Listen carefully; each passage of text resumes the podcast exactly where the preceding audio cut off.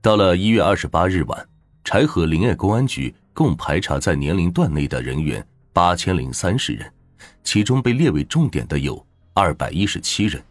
经过夜以继日的工作，又排除了二百零九人。一月二十四日，在排查工作的基础上，根据方案的部署，决定对二十五至四十五岁之间的男性，在做好思想工作基础上，全部取指纹进行排查，同时决定。在政法机关工作人员中也提取指纹。之所以这样做，是因为幺幺七王建民案件有幸存者出逃报案，凶手来不及破坏杀人现场，留下了两枚指纹和其他的痕迹物证。而且，专案组还梳理了自一九九一年开始牡丹江地区发生的其他未破大案，发现一九九三年四月十九日，张清平一家五口被杀。一九九三年五月十二日，童胜军和其同居女友被杀。一九九三年十月二十二日，张怀成夫妻被杀。以上三起案子似乎和王建民、赵伟石和丁国春案件有相似之处。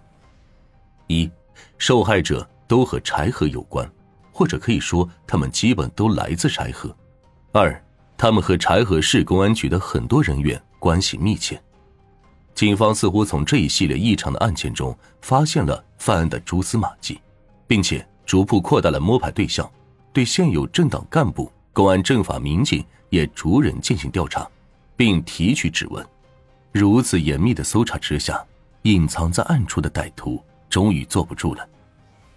一九九四年一月三十日早上十点三十分，省公安厅指挥中心向海陵及柴河警方。通报了柴河及犯罪嫌疑人王成岩因在辽宁省开原市持枪抢劫杀人被击毙，当地警方缴获的两支手枪正是四二二和幺零六案件中被抢走的那两支手枪。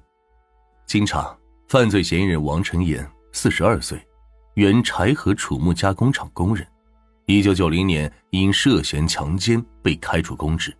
据辽宁警方通报。该犯罪嫌疑人持他人身份证，于一月二十八日乘车从哈尔滨到大连，在沈大高速公路上持枪威逼出租车司机载他到开原市。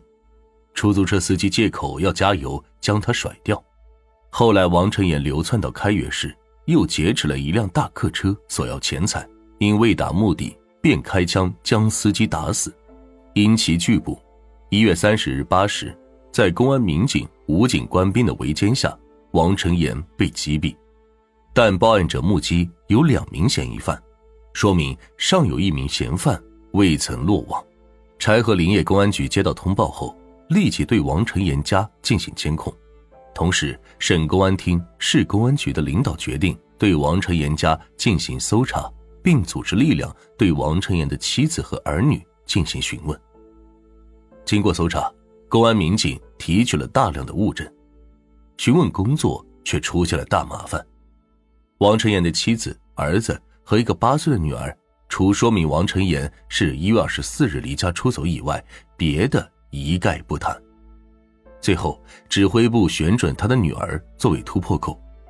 当公安人员问王成岩十二岁的女儿王成岩平日和谁最好时，小女孩不加思索的回答说：“和公安局的。”张叔叔，他还证实，一月十七日晚上，他爸爸很晚才回家，穿了一件警察大衣。王成岩九岁的儿子也对民警讲，有一天晚上很晚了，张叔叔来我家送了一封信给妈妈。通过询问，本案另外一个重要犯罪嫌疑人露出了马脚，柴河林业公安局主管文秘工作的副主任张四维已构成了重大嫌疑。平日里。他和王成岩的私交甚好，这在公安局内外已经是众所周知。通过之后的询问，王成岩的妻子交代了更加详细的情况。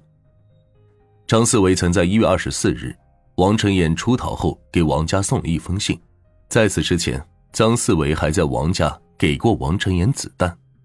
张四维的暴露令柴河市公安局极为吃惊。要知道，柴河市一直是本案的主战场。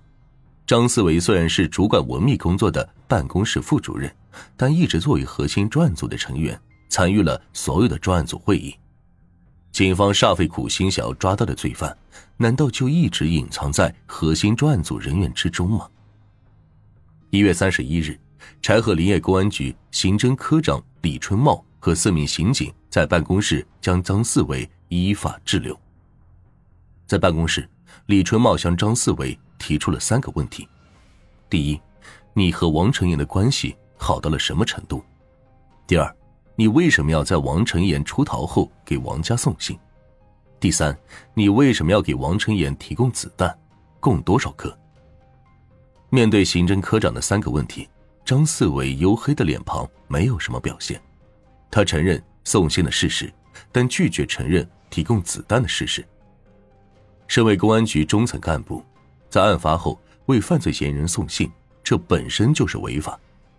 当日的下午三点，经过指挥部同意，海林市公安局来人将犯罪嫌疑人张四维、王成岩之妻陈某接往海林市公安局依法刑事拘留。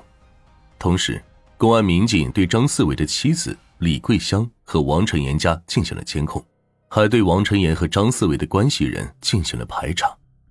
在对张思维办公室的搜查中，发现了金戒指四枚；在对张思维家的搜查中，缴获金项链两条。此时的张思维仍然保持着冷静，他承认自己和王成岩是好朋友，在一起做过倒卖虎鞭的生意。至于其他的问题，则一概避而不谈。他是有多年工作经验的公安干部，任派出所民警时因工作出色立过三等功，还当过预审员，对审讯工作策略十分了解。当时公安方面虽然获取了许多线索和情况，但还没有拿到直接证据。若一口咬定搜查出来的物证是王成岩送给他的，审讯便会陷入僵局。难题摆在了专案组的面前。他们头次面对这样诡异的情况，前天还在参与专案组核心会议的人，今天却成了他们的重点审查对象。此时，审厅刑侦处的副处长严自忠挺身而出，组成了以他为核心的强有力的审讯班子，同时，外围的证据也在紧锣密鼓的收集。在刚开始审讯时，严自忠并不急于进攻，而是闲聊，突然说了句。其实王成岩并没有死，在辽宁医院抢救，已经脱离了生命危险。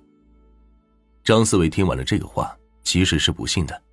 他是专案组成员，当时传达王成岩被击毙的消息时，他听得很清楚。但他担心的是，那个时候是不是就怀疑他了，给他的就是假情报。张思维这么一想，顿时就紧张起来了。而严自忠虚晃一枪之后，依然继续旁敲侧击。因为此时的他已经掌握了一个关键性的证据，原来张思维曾经通过李秋燕询问过丁国春的家庭住址。李秋燕被询问后，交代了曾经为张四维画了一张图纸，描述了丁国春家的位置。而凑巧的是，这张图纸还留在了李秋燕的手里。当审讯持续了近十二个小时，张四维已经是比较疲劳。